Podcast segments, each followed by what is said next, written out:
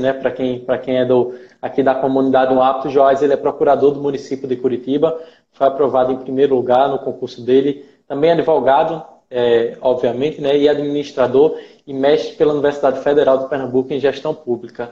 Joás, primeiramente, obrigado por estar falando aqui com a gente sobre esse tema tão importante, né, é, não só de aprendizado continuado, mas também desse estudo profissional, né? Como é que você estuda nesse outro nível para realmente se qualificar cada vez mais e conseguir galgar esses novos, esses novos cargos né, e posições dentro, do, dentro de, um, de uma carreira pública. Né? Muito obrigado.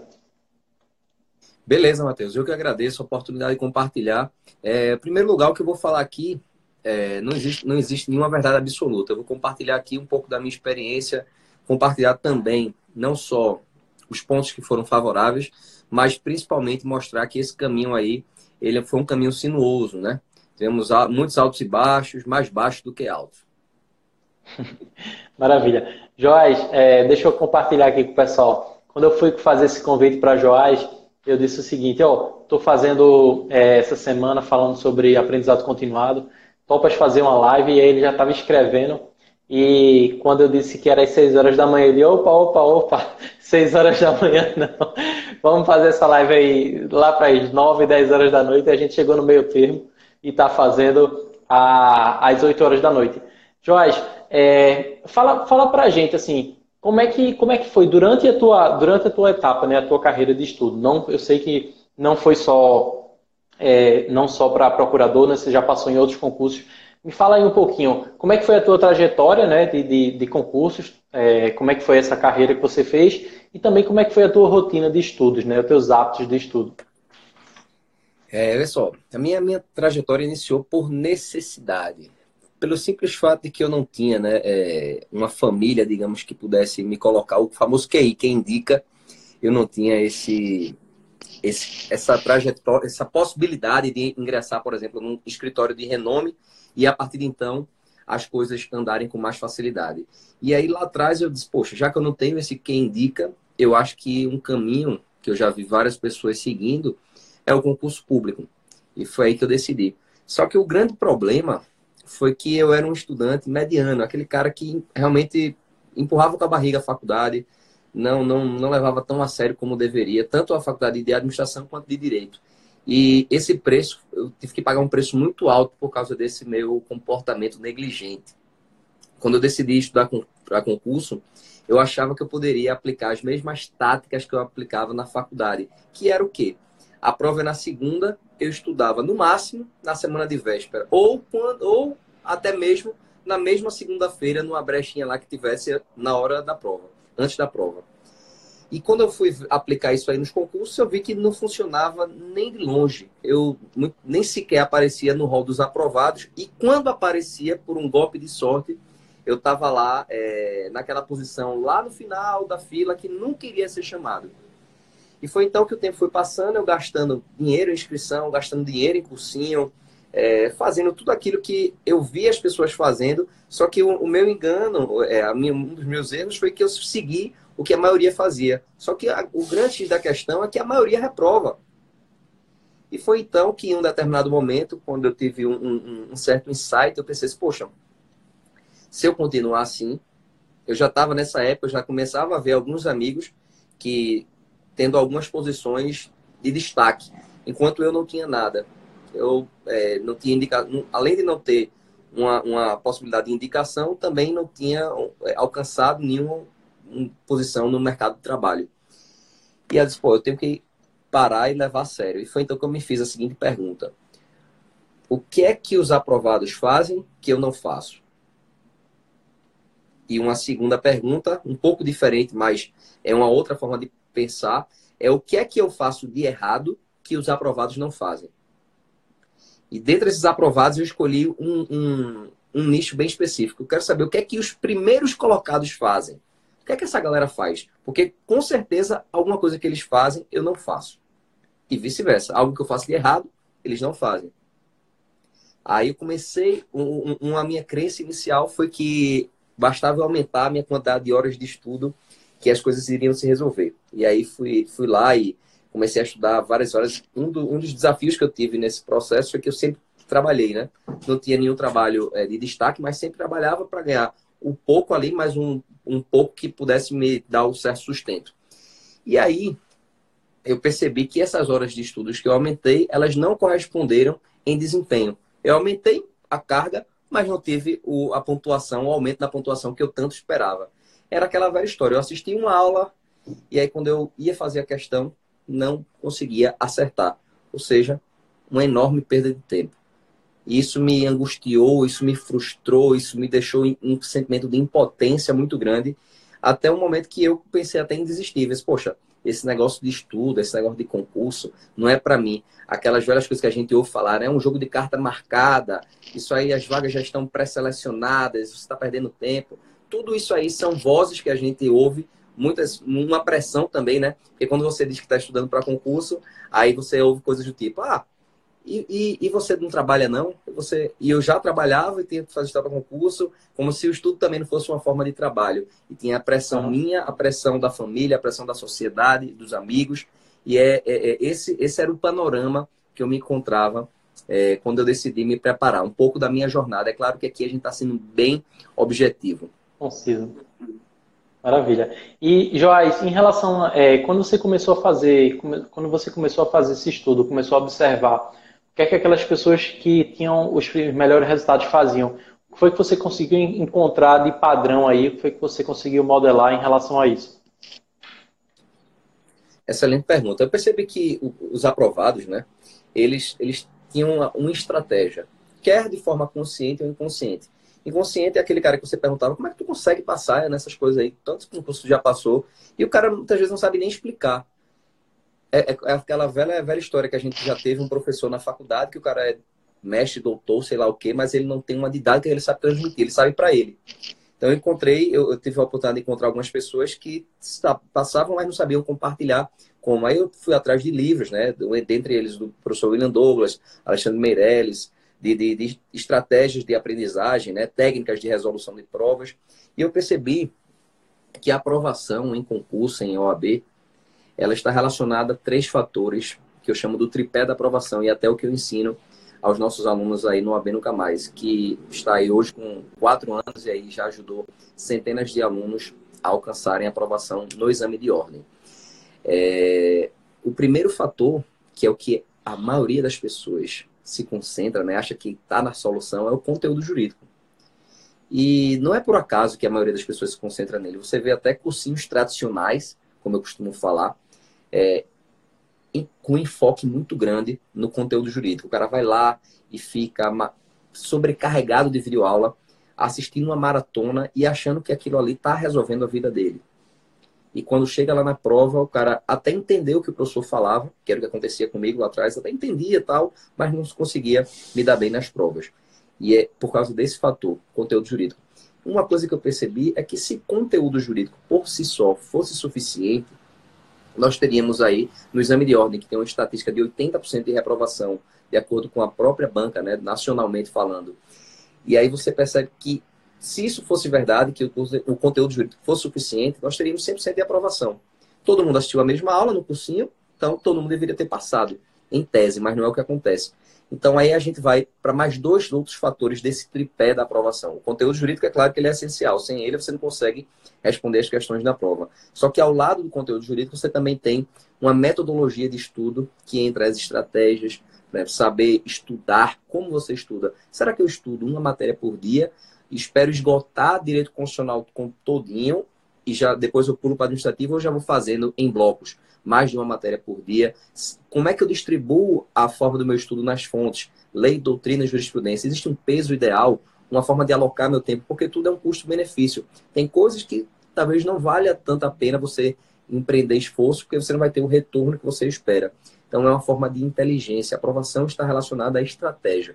E entra essa parte do segundo tripé, metodologia de estudos e técnicas de aprendizagem acelerada. E o terceiro tripé, que é igualmente importante, eu diria até que pode até ter um destaque, merece um destaque maior do que tem atualmente, que é o controle emocional. Porque não adianta nada o cara ter é, saber muito direito, saber técnica, saber malícia de prova, mas se chegar na hora da prova, ele colocar tudo a perder, ficar tenso, nervoso, já era. Já era. Muito bom. Muito bom. E Joás, dentro dessa, dentro da, você conseguiu dentro dessa sua jornada, né, de aprovações, né? Conseguiu passar primeiramente no vestibular, né? Depois no, no, no exame da ordem. Depois, qual foi a tua trajetória aí de, de, de aprovações e qual foi o momento mais difícil, né? Porque o que a gente está enxergando aqui é o Joás procurador, que já tem um, um, um, renome, que tem um sucesso muito grande. Mas fala um pouquinho dessa trajetória e fala aí pra gente qual foi o momento de maior dificuldade que você passou nessa, nessa sua trajetória, porque você estava já com um cargo aqui relativamente confortável e você mesmo assim continuou nessa jornada. O que é que é, o que é que te impulsionou é, a, a, buscar isso também? São, são duas perguntas aí. Qual o beleza, momento mais beleza. difícil nessa jornada? Vamos logo por essa aí. Bora. Então, é, um, um momento mais difícil. Tiveram dois motivos, dois momentos assim mais desafiantes. O primeiro é o que eu compartilhei logo no, aqui no agora há pouco, que é o início, né? O início de incertezas, de você achar que aquilo não é para você. Muitas vezes tem aquela história da academia, né? Eu entrei na academia, estava empolgado, mas eu vi que o negócio lá não, ah, tô todo dolorido, não sei se eu continuo, acho que isso não é para mim, eu não sou, eu não tenho esse perfil. E aí quando você questão da identidade, né? Você não Exato, exato. Não quando você persiste diante dessas dificuldades iniciais, você percebe que, claro, não é uma coisa do dia para a noite, mas que vamos lá, vamos, vamos conseguir. Então, esse é o primeiro mais desafiante.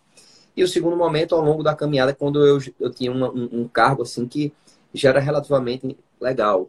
E aí você perguntou quais são das aprovações. Atualmente, eu estou aqui como procurador de Curitiba. Eu gosto de falar que eu estou, não sou, porque tudo é, na vida são fases. Eu estou como procurador aqui em Curitiba.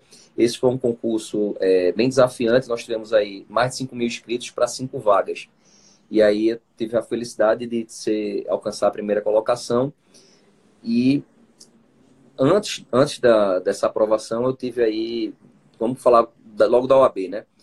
Apesar de não ter sido o melhor aluno, quando eu estava fazendo o AB, eu já tinha uma certa noção dessas estratégias e técnicas que me permitiu é, ser aprovado de primeira com 56 pontos de 80 na primeira fase, são necessários 40 pontos né, para passar, e 9,2 na segunda. É... Passei para administrador na Universidade Federal, na... eram cerca de 400 candidatos para uma vaga, depois passei, que foi esse penúltimo concurso, onde já estava uma posição relativamente confortável. Foi consultor legislativo. Eram 692 candidatos para a única vaga. E aí, durante esse período aí, eu decidi, por que não ir mais além? Foi aí que eu pensei, pô, eu acho que procurador, ele é um cargo que eh, eu admiro, acho que faz sentido para mim. E sair da zona de conforto para em busca desse novo desafio foi um, um momento assim bem crítico porque, pá, sei lá, será que vale a pena eu deixar de estar tá usufruindo, né? O prazer temporário por, por, uma coisa assim que nem sei se eu consigo, nem sei se eu sou capaz, de, como concurso de procurador, ele hoje está tão concorrido, pessoas é, é, se matando, assim, né, no bem dizer, para alcançar uma dessas vagas. Muito bom. Joás, fala o seguinte, é, você começou a falar um pouquinho dessa questão de identidade, é, você estava muito confortável, assim, já estava numa situação bem confortável, né? Como, como a gente sabe aqui, já tinha várias, é, várias situações que te favoreciam, né? Você estar nessa zona de conforto, digamos assim. Qual foi o ponto de alavanca que fez você decidir, não, não dá mais para mim, agora eu quero esse novo desafio? O que foi que você é, internalizou assim para você disse, não, agora eu realmente esse é o momento de eu sair desse estado de conforto aqui, dessa zona de conforto e alcançar esse meu objetivo? É, eu acho que ah, é uma pergunta muito, muito, muito interessante. E aí eu me lembrei lá do, do, do, Tony Robbins, né? Que ele fala, um dos, um dos princípios dele é eleve seus padrões. E foi nesse, nesse, nesse questionamento em qual padrão que eu quero alcançar, eu percebi que embora a curto prazo, talvez até a médio prazo, a situação estivesse confortável, não era isso que iria me, me satisfazer, não era isso que eu ia poder servir da minha melhor maneira. E aí eu cheguei à conclusão que se eu me acomodasse ali, era como se eu estivesse enterrando um dom que Deus me deu, digamos assim. Que dom é esse, Jorge? Não, não é nada especial do, do tipo, não. É simplesmente ter saúde e tempo para poder alcançar objetivos mais desafiantes. Só isso. poder fazer a minha parte. É a, a, aquela parábola lá de você receber os, os dons, né? Aí teve um cara que ele pegou aquela moeda, ganhou a juros, outro enterrou e outro perdeu. Então eu queria ser o cara que fez aquela moeda gerar juros. Muito bom, muito bom.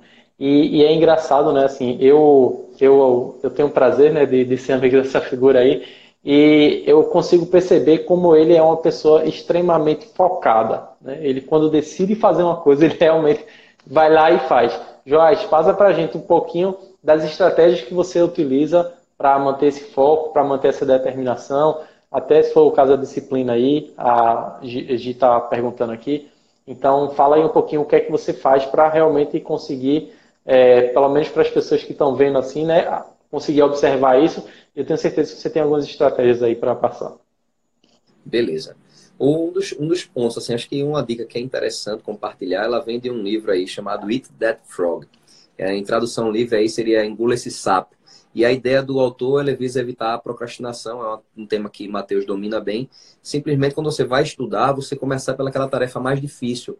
Porque se você faz aquela tarefa no momento que você está com energia mais alta, existe uma grande probabilidade de você também seguir, ganhar, ficar satisfeito, né? ter a recompensa por ter aquela primeira conquista e fazer aquilo que era mais fácil. Então, essa é uma dica que eu acho pertinente compartilhar aqui para os estudos. Então, se você gosta, tem uma matéria que você gosta e tem outra que é uma matéria que você está em processo de gostar, é, não é interessante dizer que eu odeio uma matéria, sim, que está em processo de gostar, ou ainda que você não queira utilizar uma palavra assim, você diz assim, olha, é uma matéria que eu vou aprender para passar, ponto. Mas não dizer termos como odeio, não gosto, etc. Então você pegaria a matéria que você não, digamos, não gosta tanto aqui em termos popular, em termo mais popular, e você colocaria ela em primeiro lugar e depois você seguiria para que você mais gosta. Porque há uma grande tendência de você chegar na que você gosta. E, o, e uma coisa que é, que é interessante dizer é que é, não existe. É, os nossos dias a gente planeja uma coisa, né? Mas tem dias que são dias de merda mesmo. Dia que acontecem coisas que a gente não planejou, que você queria uma coisa, mas aconteceu outra. E não adianta, isso vai acontecer. A grande pergunta é o que, é que você vai fazer diante desse fato. Então, no dia subsequente, você compensar aquilo que você se propôs a estudar no dia anterior ou o mais rápido possível. Não é, não é uma caminhada de 100 metros, né? Aquela velha coisa. É um, é um percurso. Tem dias que você vai, vai se sentir não não tá empolgado e aí é importante também que você saiba gerenciar para tirar um day off. Tinha dias que eu não estava afim, então, pô, em vez de ficar aqui fingindo que eu estou estudando com a cabeça em outro lugar, é melhor tirar esse dia livre, ainda que seja uma segunda-feira. Onde é que está escrito que o day off tem que ser só no final de semana? Então pode ser uma segunda que você tá, tô saco cheio, não vou estudar na segunda-feira, e aí você tirou aquele dia livre, final de semana você, por exemplo, estuda. E não quer dizer que todos os finais de semana você tem que estudar, depende se tem edital aberto ou não, e por aí vai. É gerenciar, é uma arte, não é uma ciência. Eu costumo dizer que esse gerenciamento de tarefas, de trabalho, estudo, lazer, família, é uma arte. Então você tem que saber o que é que dá certo para você. Para mim era assim, eu tirava um dia e disse, ah, beleza, não vou me culpar porque estou tirando esse dia livre, depois eu compenso. E assim as coisas iam entrando na engrenagem. Tem dias que você vai estar tá mais empolgado, mais com energia, e tem outros que nem tanto. O que importa é o longo prazo, a caminhada. Eu, eu, eu brinco assim que eu, tenho uma preguiça inteligente. Eu nunca fui aquele cara que gostava de estudar, né? Como eu já falei aqui no início. Então eu gostava da forma mais eficiente para gastar o mínimo de tempo possível naquela atividade, para que sobrasse tempo para fazer outras coisas que eu gostasse mais. Muito bom. Joás, e me diz uma coisa, quando você estava nessa, nessa pegada assim, bem forte de, de estudo para concurso, né? É, qual era a tua rotina? Você preferia estudar à noite, preferia estudar de manhã? Como é que você fazia esse gerenciamento aí dessa, das suas rotinas e dos seus hábitos? Como eu trabalhava, eu gostava, eu terminava tendo que estudar à noite, né? E nos finais de semana, é, quando tinha edital, ou quando tinha alguma coisa assim que eu achava que valia a pena estudar no final de semana. Mas nem sempre nos finais de semana eu estudava. Eu também tinha finais, quando tinha um edital, alguma justificativa plausível para mim, final de semana eu passava lá o dia estudando manhã, de tarde, de noite tirava livre e por aí vai. Não tinha um, um, um horário é, fixo. Não tinha muita história não. Muito bom. E o que é que você acha que as pessoas erram bastante quando estão nessa jornada aí de estudo de forma mais profissional, de forma mais intensa? Beleza, deixa eu só é, falar aqui para a Gigi, colocou aqui o nome do livro. É, o, de, o DET é T-H-A-T, em vez de dead. Beleza? É, com, coma este sapo. Algo mais ou menos assim. Repete aí, por favor, Matheus. Eat that frog, né? É. Deixa eu botar aqui. Eat that frog. Isso, Esquece, né? Maravilha. É, então, eu estava fazendo aqui a pergunta: o que é que você acredita que as pessoas erram muito, Jorge? E se você fosse começar do zero, qual seria a sua estratégia? Se eu fosse começar do zero, eu ia procurar é, mentor, alguém que já tivesse chegado onde eu queria chegar. Isso encurta muito, porque é o seguinte: se eu quero sair da minha casa agora, ir para o shopping, ou eu quero ir para um lugar que eu costumo ir nos finais de semana, para minha faculdade, eu não sei. Existem várias formas de eu ir. Eu posso fazer um caminho por, por uma rua, posso ir por outra rua, posso dar uma volta completa na cidade para chegar. E muitas vezes é, é o que eu vejo algumas pessoas fazendo. Ah, eu quero passar no concurso. E aí tenta no, dando é, murro em ponta de faca, fazendo de qualquer maneira. Pode até chegar uma hora, mas a que custo? Uma reprovação, ela tem um custo de investimento né, financeiro em cursos, em livros, só que tem custos, custos que muita gente negligencia. Custo do tempo. Quanto antes você passar, mais você vai ser, é, vai provavelmente se tornar realizado pessoal e profissionalmente. E mais do que isso, vai receber a contraprestação merecida pelo aquilo que você se esforçou. E outra coisa que a, a reprovação é, contém é um prejuízo emocional. Você fica lá naquela pressão, aquele mix de sentimentos, um ciclo vicioso. Então, a minha primeira coisa era, pô, quero passar no AB, quero passar no concurso XYZ. Quem é, quem é que manja da parada? Quem é que realmente tem resultados? E aí eu ia. É, é isso aí eu gosto de compartilhar, porque eu sigo essa cartilha no AB Nunca Mais. Quem quiser ver, conhecer os aprovados, vai lá no, no Instagram, tem um story fixo, só de compartilhar vídeos de, dos próprios alunos aprovados compartilhando como foi a experiência. Tem o caso da Renata, por exemplo, que antes de nos conhecer tinha feito a prova mais de 10 vezes. Caso da Nelly, que no início lá dos simulados, nós temos 10 simulados ao todo, ou seja, 800 questões nos moldes da banca examinadora. O cara antecipa o que vai se ver no grande dia. Ela, no início lá dos nossos simulados, ela tirava 27, ou seja, precisa 40 e ela estava com 27. Estava muito tensa, se perguntando se iria conseguir. E aí chegou no dia da prova, a evolução foi nítida, ela alcançou 42 pontos. E agora, mais recente, no domingo, nós tivemos o caso da Tássia. Tássia ela, foi um caso bem emblemático, porque ela estava nove anos sem estudar. Nove anos, não são nove meses e nove dias. E aí teve todo o desafio com família, com filha, é, tendo que outras atividades paralelas, decidiu fazer a parte dela, seguiu passo a passo do método AB Nunca Mais e conseguiu aprovação neste domingo agora, com 46 pontos. Muito bom. Jorge, fala o seguinte: quando, quando você sentava para estudar, como é que, quais são as táticas e as dicas que você dá para aumentar foco e concentração? Digamos que você já conseguiu organizar todas as outras áreas, mas sentou ali para estudar. Qual era o teu processo mesmo de estudo? Como é que tu fazia isso para otimizar o teu aprendizado? É, me veio à cabeça duas coisas aqui. Celular, um grande que tira, tira da concentração, então o celular, no mínimo no modo silencioso, mas de preferência, que era o meu caso, modo avião. É, sei que para algumas pessoas não é tão prático fazer, porque, sei lá, alguma demanda familiar que necessita estar com o celular ali. Mas sempre que eu podia, colocava o celular no modo avião e depois via as mensagens. O mundo não acabou, acredite se quiser, durante esse período que eu coloquei é, o celular no modo avião. E a outra coisa que eu gostava, agora isso aí é muito pessoal, eu gostava de ouvir é, músicas é, para concentração. Já ouvi músicas clássicas, já ouvi, é, é, tem um negócio não sei o que celestial, barulho celestial, já ouvi, já testei um bocado de coisa, mas música para mim é, fez sentido e eu me colocava em estado. E até mesmo sem música, o simples fato de eu colocar o fone era uma coisa que despertava uma concentração para mim. Eram, eram rituais que, que me ajudavam. Muito bom, muito bom. Eu também utilizo música para aumentar o meu foco durante o trabalho. Seguinte, Jorge, é, em relação à tua vida mais geral, quais são os hábitos que você considera mais importantes atualmente? Atualmente, ler meia hora por dia. Tem uma meta aí. Tinha, né? Não sei, não sei se eu hoje tinha essa meta há alguns anos. Agora estou voltando não sei se vou conseguir cumpri-la, mas vou chegar perto de alguma forma. Eram três livros por, por mês, dois é, em português e um em inglês para desenvolver, né, para praticar. É, meditar, ali pelo aplicativo Calm, cerca de 10 minutos, mais ou menos a sessão. É, visualizações, já, já fiz auto-hipnose, afirmações. É, tudo que eu, eu, eu, leio assim, eu gosto de colocar em prática e testar se aquilo ali pode me contribuir de alguma forma para minha para meu desempenho, meu desenvolvimento, né? E um que eu acho muito importante, que até vim agora há pouco, foi da academia, exercício físico. É, o fato de eu estar lá puxando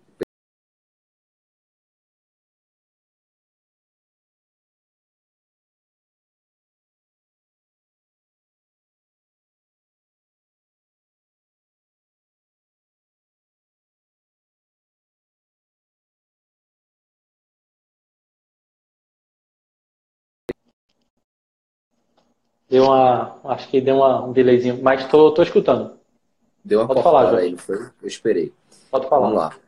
É, uma coisa que eu li era mais ou menos assim: o cara dizia que quando você puxa um peso, o cérebro ele não entende que você está apenas puxando um peso, não, mas ele está dizendo assim que eu estou aguentando aquela dor, estou me tornando uma pessoa mais forte, uma pessoa como um todo, e não meramente fisicamente falando. Maravilha, muito, muito bom. Joás, você já deu uma dica aí de livro, me dá mais aí, pelo menos para a gente aqui, mais duas dicas de livros que você acha assim que são fenomenais e que fizeram toda a diferença na tua vida. É, já que a gente falou aqui de Se quiser dizer mais, né? pode dizer mais. Tá. Já que a gente falou de organização, acho que um livro é o, o Arte de Fazer Acontecer, né? E um outro, que eu diria, mais esperto que o diabo. Muito, muito... Muito bom. Muito bom. Você até tem um até vídeo né, sobre ele, né? Tem um vídeo falando um resumo sobre ele. Depois, quem quiser, me, me pede lá no direct que eu mando. Joás, é, eu queria agradecer imensamente aí o teu tempo, a tua, a, a tua, é, a tua, tua generosidade aí de estar falando com a gente, tá? Queria agradecer. Se tiver algum recado final para o pessoal, fica à vontade. Beleza. Eu espero que é, o que eu compartilhei aqui possa de alguma forma contribuir para o desenvolvimento de cada um que assistiu. Quem quiser mandar uma mensagem para mim, eu estou disponível aí no direct, é, pelo AB Nunca Mais. Inclusive, quem tiver precisando de algum suporte em relação a OAB, né, preparatório para o exame de ordem, nós estamos com as inscrições abertas, tanto da primeira quanto da segunda fase, neste momento que eu estou falando, não sei até quando, e quem quiser falar sobre concurso público, eu quero aqui em primeira mão dar a notícia que eu estou escrevendo um livro. E aí esse livro vai ser, é, não está ainda formado o título, vai ser mais ou menos assim: X coisas que eu fiz e que eu deixei de fazer para me tornar primeiro lugar como, procurador, como procurador de Curitiba, dentre mais de 50 mil candidatos. Então, quem tiver interesse também, é, fala aí no inbox, vai ser um prazer a gente trocar ideia aí, enfim, experiências. E estou aí na torcida para que você, cada um aqui, possa melhorar no seu potencial. Maravilha. Joás, muito obrigado, tá? Gente, lembrando que amanhã, às 6 horas da manhã, tem a gente dá continuidade às nossas lives aqui diárias, tá? E amanhã vou dar dicas para vocês como vocês podem otimizar